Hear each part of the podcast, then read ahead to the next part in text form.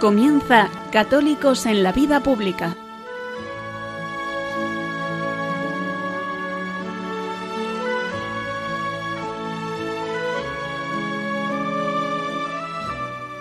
Un espacio dirigido en Radio María por Luis Zayas.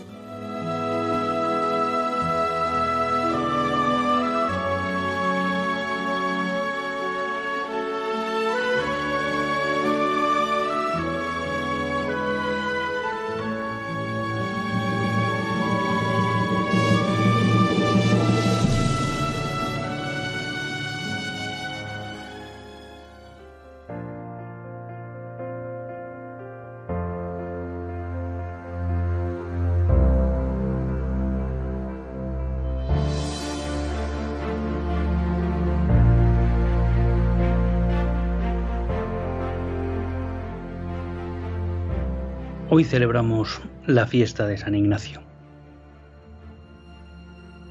Me atrevo a decir que San Ignacio es uno de los santos principales en la historia de la Iglesia.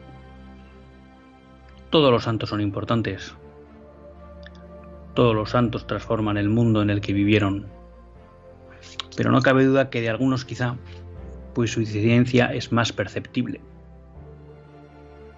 San Ignacio nos legó los ejercicios espirituales, que ha sido alimento para muchísimos cristianos católicos desde que San Ignacio de alguna manera los recibió. Los escribió, pero de alguna manera se entiende que fueron transmitidos por el Señor. Tenemos la compañía de Jesús, que posiblemente no haya habido institución más influyente en la historia de la Iglesia, tanto dentro de la propia Iglesia como en el mundo en general. Por tanto, la figura de San Ignacio es un ejemplo claro de cómo los santos transforman el mundo. Siempre se nos dice y es verdad que la vocación del católico es a la santidad. Hoy, festividad de San Ignacio, es un día para recordar eso. Estamos llamados a ser santos. Para eso nos ha creado Dios. Y quizá este recordatorio se vuelva especialmente importante en los tiempos que corren en nuestra nación. Nuestra nación vive un momento importante, grave. La gobernabilidad depende de aquellos que quieren destruir España. Y eso, además de un contrasentido, es algo muy negativo para España y que pone en riesgo su futuro. Ante eso, son muchas las maquinaciones que hacen se hacen desde el punto de vista político de cómo encarar esta solución, esta situación y de cómo darle solución. Me gustaba mucho el otro día un artículo que publicaba Jaume Vives en el debate, en el que venía a poner el dedo en la llaga. Si queremos solucionar este tema, necesitamos santos. Es verdad que muchas veces esta declaración o esta afirmación parece abstracta, parece una frase hecha, parece un comodín. Pero si profundizamos en esa frase nos damos cuenta que es todo lo contrario. Santos son aquellos que ponen su vida al servicio de la voluntad de Dios. Aquellos que pueden seguir o que siguen el lema de San Ignacio de Loyola. Ad maiorem Dei gloriam. A mayor gloria de Dios. Que todo que aquello que hacen en su vida terrena sea para mayor gloria de Dios. Y parece mentira, pero cuando eso se convierte en el leitmotiv de nuestra vida, además de alcanzar la santidad, el mundo se empieza a ordenar. Es verdad, los santos transforman el mundo en el que viven, pero a veces un solo santo no es suficiente para cambiar la nación en la que vive. A veces sí, otras veces no.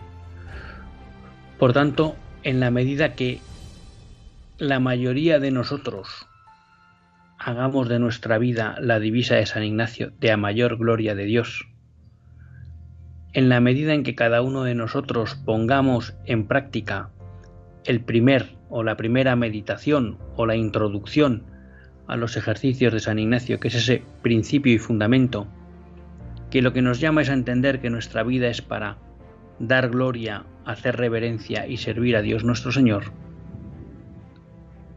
más fácil será que cambie nuestra querida España. Más fácil será que España encuentre el rumbo verdadero para ser una nación próspera, justa y libre. No hay otra receta. Por eso cuando muchos de nosotros analizamos lo que pasa en España, vivimos preocupados, pensamos que nada se puede hacer, que todo depende de otros, nos equivocamos. Es verdad que hay cosas que en el ámbito político pues ya no dependen de nosotros, cada uno ha elegido su voto, ya están los representantes que van a estar en el Congreso, los diputados y en el Senado, y es verdad que a ellos ahora les corresponde el llegar a los acuerdos para la gobernabilidad de España. En ese punto concreto poco podemos hacer. Pero en el hecho de que España se sanee moralmente, que es principal causa de que se encuentre en la situación que se encuentra, la inmoralidad en la que vivimos los españoles, Ahí todos podemos aportar nuestro grano de arena. Ahí todos podemos hacer que España cambie y se regenere. Y para eso, como decía Jaume Vives, hacen falta santos. Y santos es aquel que pone a Dios en el centro de su vida. Es aquel que todas sus obras las hace a mayor gloria de Dios. Pero claro, sin caer en la trampa del liberalismo. Poner a Dios en el centro de nuestra vida es hacer que Dios sea la referencia en todos los aspectos de nuestra vida, no solo en nuestra vida de piedad, no solo en nuestra vida familiar, sino también en nuestra vida social, sino también en nuestra vida laboral, sino también en nuestra vida política. Y como recordábamos el otro día, todos tenemos vida política. En primer lugar, porque todos formamos parte de la comunidad política y todo lo que hacemos influye en esa comunidad política. Y en segundo lugar, porque al menos ejercemos el derecho al voto. Por tanto, ahí hay una acción política concreta. También hay una acción política cuando transmitimos o no la doctrina social de la Iglesia y la visión que tiene el magisterio de la Iglesia sobre la comunidad política. Por tanto, todos tenemos una vida política, no solo los políticos vamos a llamar profesionales. Y ahí también hay que poner a Dios en el centro de la vida. Ahí también hay que poner a Dios como referente para todos nosotros. Por tanto, una sociedad en que sus miembros son santos, una sociedad en que sus miembros ponen a Dios en el centro de todos los quehaceres de su vida, una sociedad en la que sus miembros hacen todo por la mayor gloria de Dios, es una sociedad que está en el camino del progreso, del desarrollo. Y eso es lo que queremos para España. Por tanto, no tratemos de eludir responsabilidades. Benedicto XVI explicaba en Caritas in Veritate que muchas veces tratamos de echar la culpa de lo que pasa a las instituciones, a los organismos internacionales, a las asociaciones, pero la realidad es que esas instituciones están formadas por personas, por personas concretas que toman decisiones. Y por tanto al final lo que ocurre es fruto de decisiones personales y por tanto hay responsabilidades personales. Bueno, pues lo que ocurre hoy en España también es responsabilidad de todos nosotros. Y el dar la vuelta a esa situación y poner a España en una senda de crecimiento, de mayor unidad y cohesión, de prosperidad, de justicia, también está en nuestra mano. Y el camino seguro, y el camino exigible a cada católico, porque es una vocación universal en todos los católicos, es la santidad.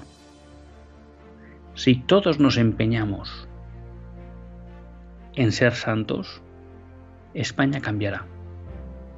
Y eso es algo que nos corresponde a todos, no solo a los políticos. Luego, además, si somos santos, en el desarrollo de las vocaciones propias que nos ha de enseñar a cada uno, la vida de la empresa, la vida social, la vida académica, la vida política, lo que fuera, esa santidad también redundará en que esa vocación concreta también sirva para ese crecimiento de la comunidad política. Porque no nos olvidemos, el hombre es un ser político, es decir, es un ser que vive en comunidad. La fe cristiana está llamada a regar todas las realidades temporales en las que vive el hombre. La fe cristiana no es para ser llamada o vivida de forma individual. Y por eso, le escuchaba recientemente a Javier Barraicoa, las familias se consagran al Sagrado Corazón.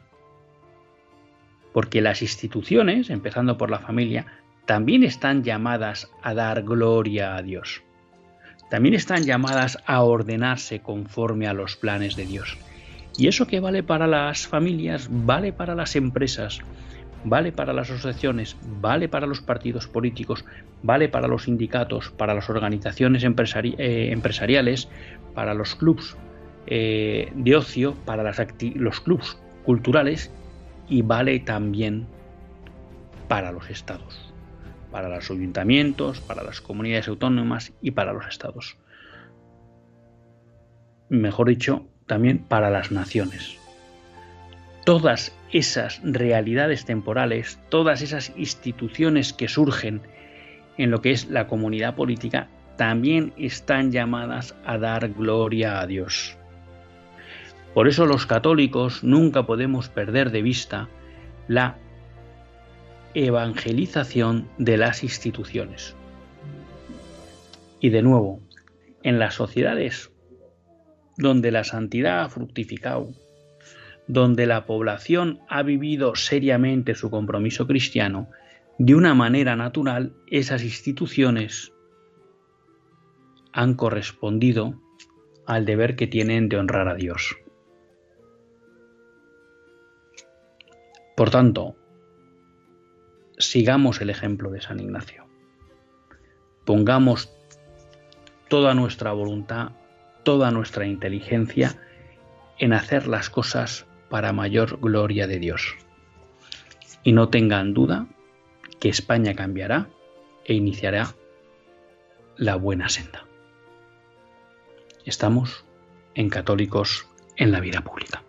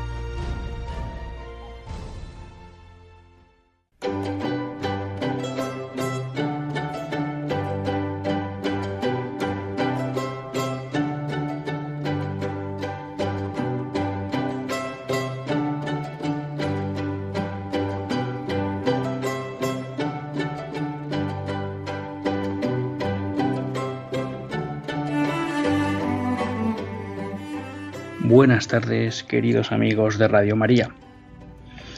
Un lunes más volvemos fieles a la cita con todos ustedes para hacer este programa, Católicos en la Vida Pública. Un programa que, como todos ustedes saben, quiere ser una reflexión pausada sobre la actualidad nacional e internacional. Una reflexión que tratamos de hacer siempre desde la óptica del magisterio de la Iglesia y su doctrina social. Una Iglesia que no nos cansaremos de repetir que es madre y maestra. Y un lunes más tiene la suerte de compartir esta hora de radio con todos ustedes Luis Tallas, que es quien les habla. Empezábamos este programa que hacemos desde Bilbao, eh, diócesis en la que hoy es festivo porque es patrón San Ignacio, y por tanto empezábamos este programa encuadrándonos en la figura de San Ignacio y en su santidad, ¿no? Y los grandes legados que había dejado para la Iglesia, en especial los ejercicios espirituales, base de lo que luego se ha venido a denominar la espiritualidad ignaciana, y luego a su vez, pues la compañía de Jesús. Y tratábamos, ¿no? De alguna manera de evitar la desesperanza que se percibe en muchas personas, fruto de la situación política de nuestra patria, explicando cómo el paso al frente que hay que dar para solucionar la situación en la que vivimos no es otro que avanzar en la santidad, que es la propuesta de todos los santos y es la propuesta que de una manera muy específica nos hace San Ignacio. Ya entramos en estos programas de verano, programas de alguna manera en los que, en cierta medida, vamos a tratar de alejarnos de la actualidad política que vive nuestra nación y que solemos tratar de aprovechar para enfocar cuestiones desde un punto de vista más doctrinal, ¿no? o hacer una presentación más ordenada de lo que es la doctrina social de la Iglesia en sus diferentes aspectos. Hoy vamos a empezar con esa cuestión pero sí, queríamos antes hacer una advertencia sobre una película que está en las carteleras estos días y que no es otra que la película Barbie. Hay una cuestión que lo hemos dicho muchas veces y que lo repetimos ahora también. Tenemos que cuidar de nuestros hijos. Hemos dicho muchas veces cómo vienen a por nuestros hijos. La actual estructuración del mundo, a nivel global y a nivel nacional, hace que haya un permanente intento de adoctrinamiento de nuestros hijos, de nuestros hijos y también de los mayores. Es un bombardeo permanente y continuo en el que se utilizan todos los instrumentos que la tecnología pone hoy al servicio de la comunicación. Y el cine no es más que otro instrumento de comunicación. Y en el cine también se adoctrina. Yo me atrevo a decir, no sé si en algún momento dado las hubo, pero sí creo que hubo una época en que quizá el cine tenía una función más de entretenimiento. Hoy no tengo duda que la función principal del cine, sobre todo el que está destinado a los niños y a los adolescentes, también a los mayores, ¿eh? es el adoctrinamiento. Y por eso tenemos que estar permanentemente en guardia. Tenemos que estar permanentemente en tensión, porque el enemigo no desaprovecha oportunidad. Y muchas veces juega con la ingenuidad con la pereza, con la vagancia que tenemos muchos padres a la hora de estar pendientes de qué es lo que sucede en la actualidad. Yo comprendo que hay muchas veces que es difícil. Llevamos vidas pues muy ocupadas, muchas veces corriendo, no da tiempo para todo, son permanentes, el, mundo va muy rápido, hoy es una película, mañana es otra, eh, en redes sociales se trata eh, tal cuestión, en YouTube hay no sé qué vídeos, aparece una serie de televisión.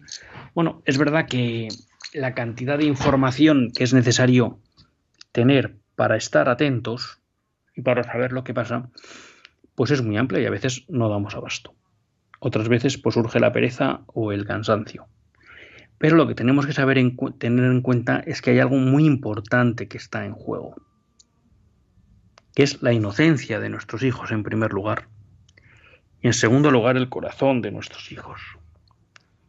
Y el que haya terceros que vayan teniendo acceso a moldear el corazón de nuestros hijos puede hacer que de alguna manera vaya deformando lo que es una concepción correcta de la vida y por tanto haga que tengan trabas para poder vivir la virtud y por tanto tratar de caminar en el camino de la perfección. Y todo esto para decirles, bueno, pues que Barbie, esta película, que yo no he visto, pero que recientemente pues me han llegado a través de WhatsApp algunos vídeos en los que se hace una crítica de la misma y que he estado viendo una entrevista que hacía el padre Javier Olivera Rabasi en su canal de YouTube que no te la cuenten. Bueno, pues me ha dado una idea clara de que esa película es mala para nuestros hijos. Yo simplemente les voy a hacer un breve resumen de lo que he visto a través de ese vídeo en el que padre, el padre Olivera Rabasi, que ha visto la película, comenta con una con una invitada que también ha visto la película. Y entonces eh, si alguno quiere acudir a la fuente de primera mano, porque además en ese vídeo pues va poniendo algunos, eh, algunos cortes de la propia película, pues ahí también puede hacerse él su, su, propia, su propia opinión. Bueno, el resumen de ver lo que es la entrevista del padre Olivera Rabasi sobre esta película es que estamos ante una película que transmite de forma clara a los jóvenes y a los niños la visión del feminismo sobre la mujer y la visión de la ideología de género sobre la sexualidad. La visión de la ideología de género sobre la sexualidad, porque aparece una mujer transexual, ¿no? Y de alguna manera, pues se le da validez a ese comportamiento y se le normaliza. Y la visión feminista de la mujer porque eh, son permanentes las referencias al hecho de la maternidad como algo negativo, la necesidad de la liberación de la mujer a través de rechazar la maternidad, de renunciar a la familia, de centrar su vida en la carrera profesional, y luego, la transmisión de la idea del hombre como un torpe o como algo que molesta a la mujer. Esas serían un poco las nociones básicas eh, que se desprenden de, de lo que transmite esa película. Claro, alguien puede pensar, ¿y eso por qué es malo? ya lo hemos explicado en este programa toda la ideología de género y en especial toda la cuestión de la transexualidad es mala porque contraviene, es perjudicial, porque contraviene lo que es la naturaleza del hombre. Y por tanto, el transmitir a los jóvenes, a los niños, que uno puede cambiar de sexo, además de ser una mentira, les introduce en un camino de sufrimiento, como nos demuestra la cantidad de personas que están empezando a demandar, tanto en España como fuera de España, demandar y denunciar a todos esos médicos o clínicas donde se les han hecho tratamientos de cambio de sexo cuando realmente eh, sus problemáticas de identificación con su sexo personal venían derivados de problemas o psiquiátricos o psicológicos o de enfermedades de origen o de tipo mental. En segundo lugar, como hemos explicado muchas veces, em, y esto, bueno, pues quiero aprovechar el, el programa para volverlo a aclarar, el feminismo es un movimiento que es contra la mujer y por tanto no es compatible contra la doctrina social de la Iglesia. Como suele explicar eh, o suelen repetir algunos autores católicos, no hay feminismo bueno.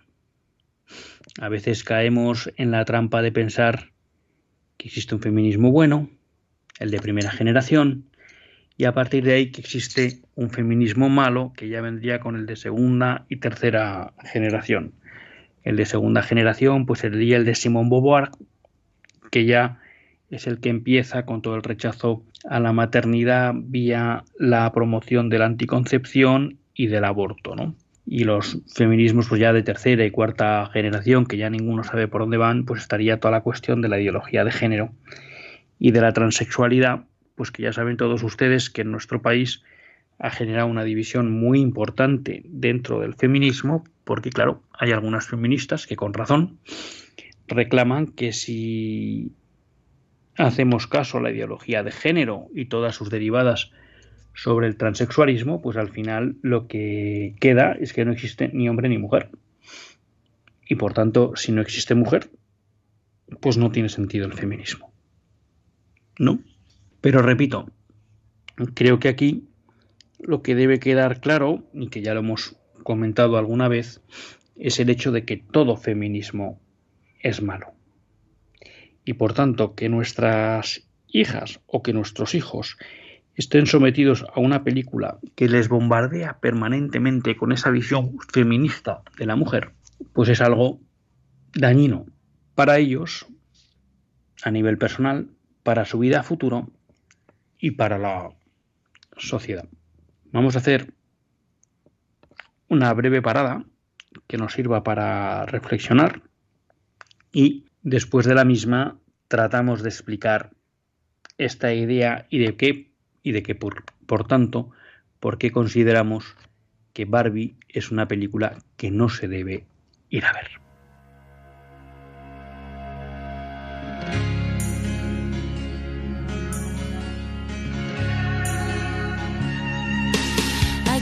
feel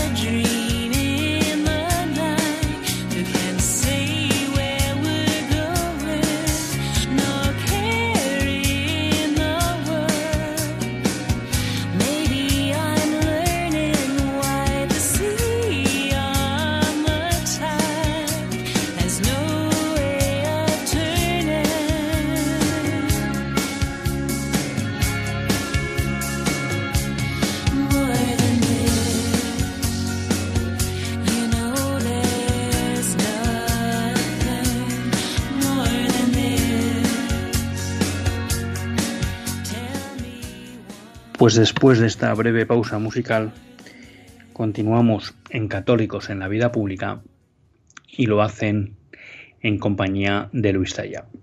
Les decía que estamos, pues de alguna manera, comenzando esos programas de verano que siempre utilizamos o aprovechamos para, en vez de abordar cuestiones directamente de actualidad, pues hacer una exposición más sistemática de la doctrina social de la Iglesia, del magisterio de la Iglesia Católica.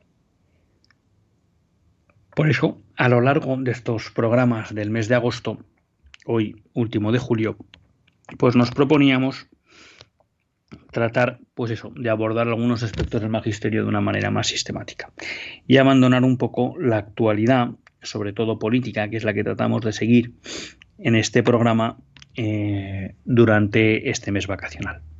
En cualquier caso, decíamos que hoy abordamos no una cuestión política, pero sí una cuestión de actualidad.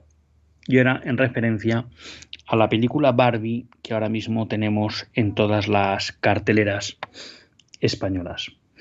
Y les decía que si bien no había visto esa película, por varios sitios me habían llegado WhatsApps con vídeos o con comentarios negativos sobre la película y que me había introducido en un vídeo de unos 50 minutos del padre Javier Olivera Rabasi, que tiene un canal en YouTube que no te la cuenten, muy recomendable por cierto, y en el cual él hacía una entrevista a un invitado y hablaban sobre la película que los dos sí la habían visto. Les decía que aunque yo no la he visto, eh, el padre Javier Olivera Rabasi me merece toda la garantía del mundo en segundo lugar, en el propio vídeo va poniendo algunos sketch cortes de la película y en cualquier caso, pues yo les invito a todos a que ustedes accedan al vídeo de forma personal para poderse hacer una idea sobre la película. Volviendo sobre el tema, les decía que lo negativo de la película eran dos cuestiones. Una que transmitía a lo largo de toda la película una visión de la mujer propia del feminismo y que eso era algo negativo. Y en segundo lugar, que de alguna manera trataba de normalizar la visión de la ideología de género sobre la transexualidad. Me había quedado explicando cómo, eh, porque eso a veces sé que choca, ¿no? Cómo eh, ningún feminismo es bueno, ¿no? Porque hay quien puede pensar, bueno, pero si el feminismo eh, qué tiene de malo, ¿no? Quizá el feminismo clásico era bueno, pero luego es verdad que ha perdido el norte con el feminismo de segunda generación y demás. Y yo les decía que, que ningún feminismo es bueno, que ningún feminismo es compatible con una visión católica de la mujer y de la sociedad. Eso no quiere decir que nada de lo que haya podido reivindicar eh, el feminismo a lo largo de su historia sea bueno. Pues no. El feminismo en determinados momentos ha podido reivindicar aspectos que eran necesarios, que eran injustos. Entonces, el hecho de que en, determinados momentos pudiera haber unas desigualdades injustas entre hombres y mujeres en las leyes y que hubiera un movimiento que buscara que esas injusticias desaparecieran, pues no tiene nada de negativo o de criticable. Lo que pasa que el feminismo nace de una idea base que es equivocada. Y por eso podemos decir que todo feminismo es malo, que es que hombre y mujeres somos iguales. Y no somos iguales. Hombre y mujeres somos iguales en dignidad. Eso nos lo enseña el, eh, la revelación, el catecismo. Hombre y mujer los creó a imagen y semejanza de Dios con la misma dignidad. Y eso es así. Pero hombre y mujeres no somos iguales. Ni tenemos necesariamente o no tenemos la misma vocación en la vida. Porque uno está llamado a ser padre y la otra está llamado a ser madre. Y son dos papeles, total, dos vocaciones totalmente distintas que son complementarias, pero que al ser complementarias necesariamente son distintas. Y eso es lo que olvida el feminismo. El feminismo entiende que el papel del hombre y de la mujer en la sociedad son intercambiables, que los dos están para hacer las mismas cosas. Y eso no es así. Por eso, este pecado original con el que nace el feminismo es lo que le hace que poco a poco vayan surgiendo de manera más clara los elementos incompatibles con una visión natural de sentido común de lo que es el hombre y la mujer y por tanto católica. Obviamente muchas ideologías cuando empiezan y cuando a pesar de tener un pecado original, en sus inicios pues en buena medida no dejan ver o de percibir toda la maldad que está dentro de ellas. Porque muchas veces el contexto social hace que todo eso no pueda salir a la luz. Porque muchas veces la propia estrategia de esos movimientos hace que vayan planteando cuestiones menores y de forma gradual. Y entonces, poco a poco, esa semilla que al principio no parecía ser muy peligrosa, cuando va desarrollando todo el árbol es cuando pone de manifiesto toda su maldad. Pero el pecado original estaba. Y por tanto, el feminismo es malo, cualquier tipo de feminismo, porque lo que entiende es que hombre y mujer son intercambiables. Claro, si alguien me dice, bueno, yo por feminismo entiendo el aprecio a la mujer. Bueno, pero es que eso no es feminismo. ¿Mm? Eso es una visión, vamos a llamar, me atrevería a decir, cristiana de la sociedad. ¿Mm? Es el cristianismo el que promueve el valor de la mujer dentro de la sociedad. ¿Mm? El feminismo no promueve eso. El feminismo promueve la igualdad malentendida, la igualdad en sentido moderno, ¿eh? la equivalencia entre hombre y mujer.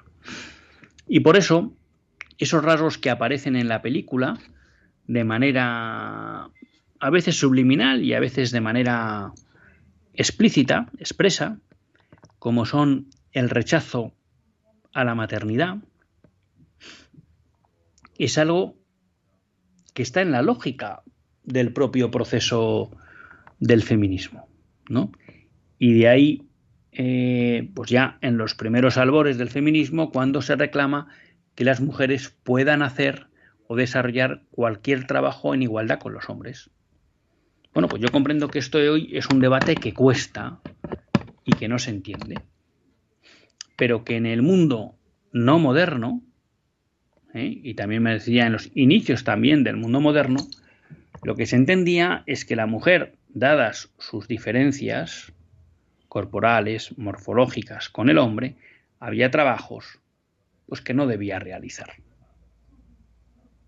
Había trabajos de gran penosidad, había trabajos que suponían el riesgo de la vida y que de alguna manera pues se protegía a las mujeres de ellos, no porque se les considerara de menos, sino porque la visión cristiana de la sociedad, de la mujer, había hecho que la mujer fuera algo valioso que había que custodiar. Y por tanto, aquellos trabajos muy penosos, que se entendía que la mujer tenía menos capacidades físicas para hacerlos, pues se reservaban al hombre.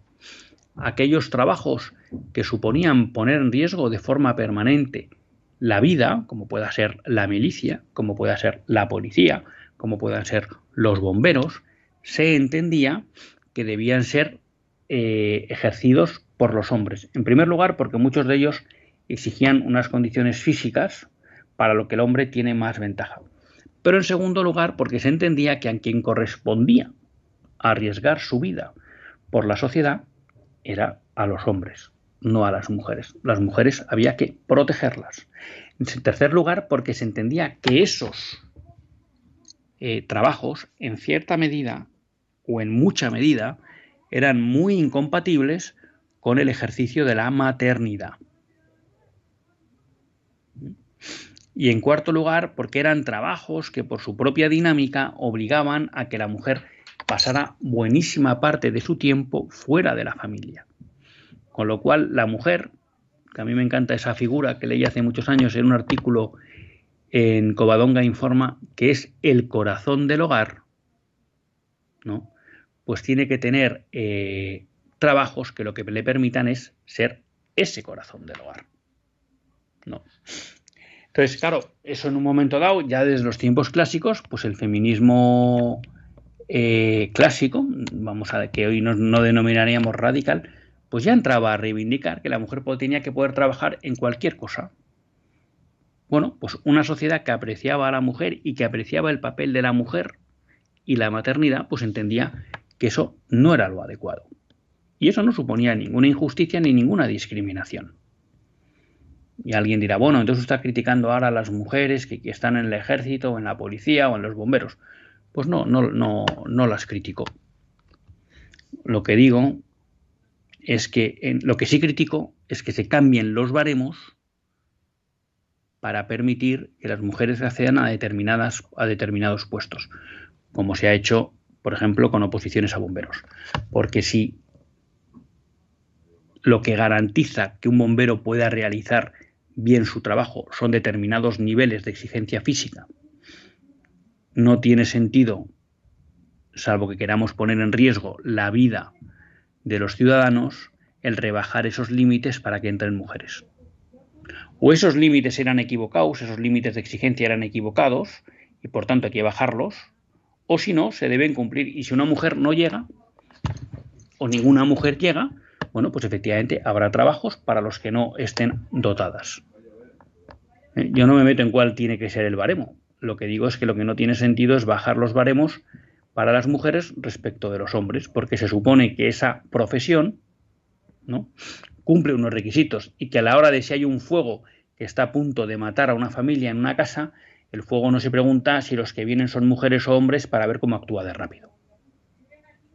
¿Mm? Y lo mismo me vale para el ejército, para la policía o para otras profesiones. Entonces, yo no estoy criticando a las mujeres en, sus elecciones propias. Lo que digo es que una sociedad eh, cristiana valora el papel de la mujer, valora el papel de la maternidad, valora el papel de la mujer en la familia y por tanto, de forma natural, entendía que había profesiones que no eran adecuadas para las mujeres, pero no porque las considerara de menos, al revés, sino porque las consideraba muy importantes. Del mismo modo que en esas sociedades, y esto es algo que hoy se ha perdido, cuando surgió una catástrofe, por ejemplo el hundimiento de un barco, primero se daba prioridad a los niños y a las mujeres a la hora de salvarlas. ¿Por qué? Bueno, porque se entendía que era el elemento a proteger dentro de la sociedad, a custodiar dentro de la sociedad. Entonces, no caigamos en la trampa de pensar que en las sociedades, antes de que llegara el feminismo, la mujer era despreciada. Es más, y lo hemos repetido varias veces en este programa, cuando uno mira hacia atrás en la historia, se da cuenta que a lo largo de la Edad Media, o sea, fundamentalmente una vez que el cristianismo va calando de verdad en esa sociedad posromana, la mujer jugará un papel esencial en todos los ámbitos de la vida. En el ámbito social, en el ámbito económico, en el ámbito cultural y en el ámbito político. Y ustedes podrán ver cómo muchas mujeres tienen papeles relevantes en el ámbito social. Y como muy bien eh, han explicado, yo era un tema que no, que, nunca había profundizado, pero me he encontrado con varios artículos de esa línea, explican cómo es especialmente a través de la a partir de la Revolución Francesa cuando de nuevo la mujer vuelve a ser expulsada del ámbito social y recluida al ámbito de la familia. Claro, lo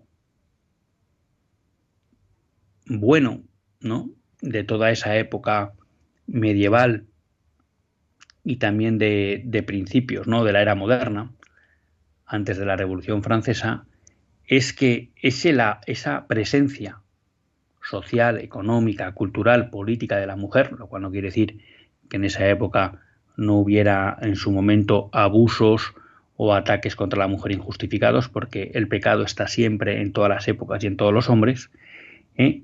Eh, nunca era siempre desde una óptica en lo que en la que se tenía claro que lo principal de la mujer era esa posibilidad de ser madre, esa posibilidad de acoger vida y ese núcleo central ¿no? De la familia. Entonces, todas esas labores políticas, sociales y económicas de gran relevancia que tuvieron muchas mujeres, en ningún caso entraba en conflicto con su carácter, vamos a llamar, de madre y mujer. La gran diferencia es que una vez que después de la Revolución Francesa se produce esa especie de exclusión de la mujer de los ámbitos públicos, cuando en buena medida fruto del feminismo, del movimiento feminista, parece que la mujer se libera de ese enclaustramiento en el ámbito familiar y sale, sí se hace de forma que en gran medida se entiende que la liberación consiste no en volver a tener presencia en el ámbito público como la tenía antes de la Revolución Francesa, sino en que esa presencia en el ámbito público tenía que ir en detrimento de su presencia en el ámbito privado y familiar. Porque se entendía que esas funciones familiares esclavizaban a la mujer en vez de liberarla. ¿Mm? Y por tanto ya ese primer feminismo, ¿no? ya de nuevo no ponía en valor lo propio de la mujer, lo característico de la mujer, sino que su óptica de la mujer era una óptica masculina, era comparando siempre la mujer con el hombre, tratando de que la mujer fuera igual que el hombre, pero igual no en dignidad, sino en hacer lo mismo que hacía el hombre. ¿Mm? porque eso es lo que entendía como fuente de liberación.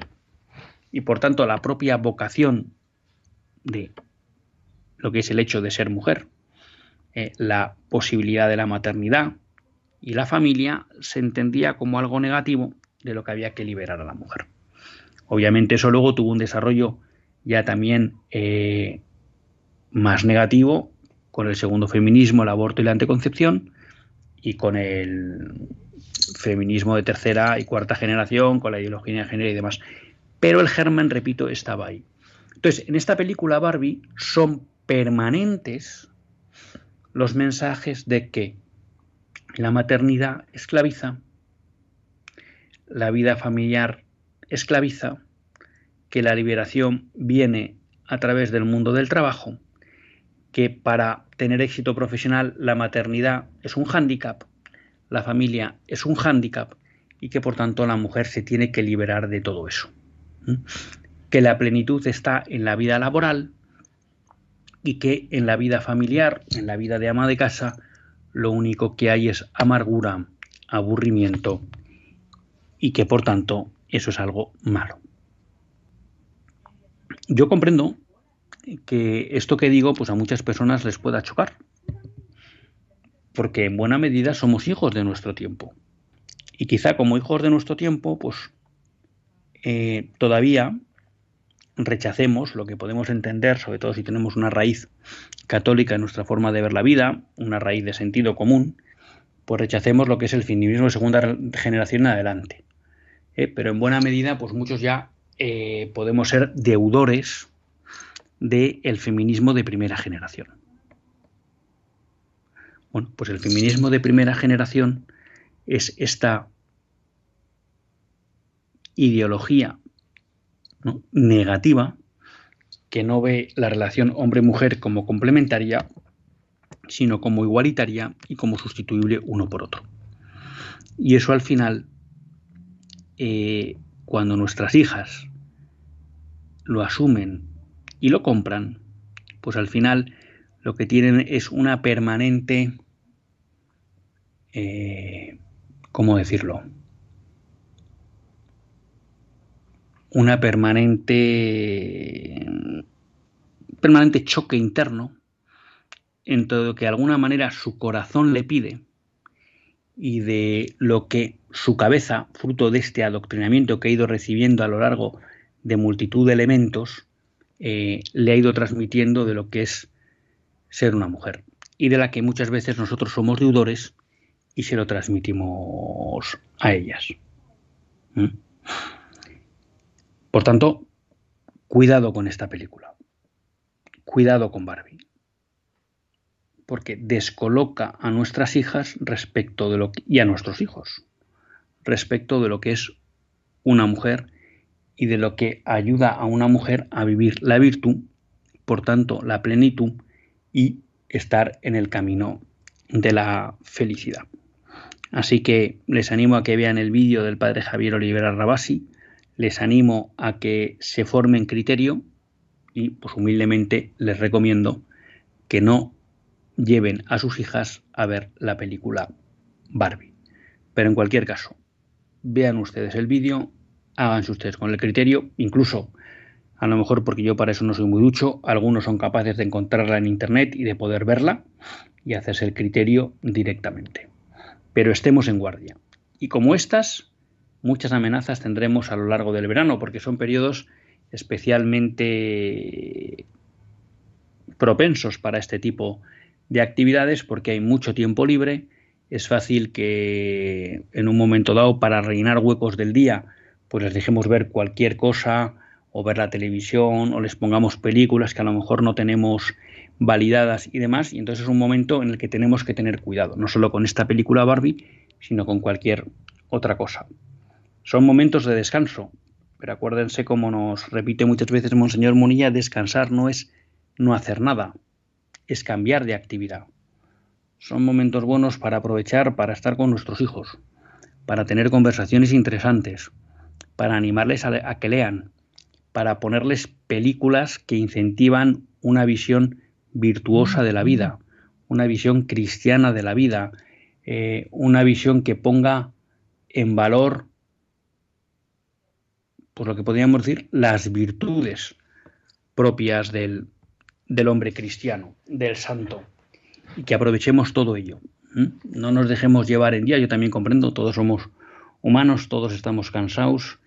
Eh, efectivamente, como no hay unas ocupaciones ahora arregladas como pueda ser el colegio y demás, pues estamos mucho tiempo con nuestros hijos y hay momentos en que podemos caer en la tentación de decir, bueno, yo ahora necesito mi rato y voy a dejarles que vean no sé qué. Bueno, pues que eso que vean lo tengamos controlado, sepamos qué dice. Y aún así, que tratemos de estar el máximo tiempo posible con ellos, porque no hay mejor transmisión que la que se produce por ósmisis, por el contacto entre padres e hijos.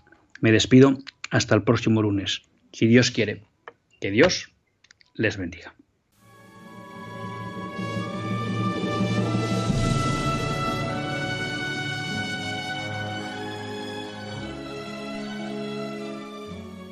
Así concluye Católicos en la Vida Pública, un programa que dirige Luis Zayas.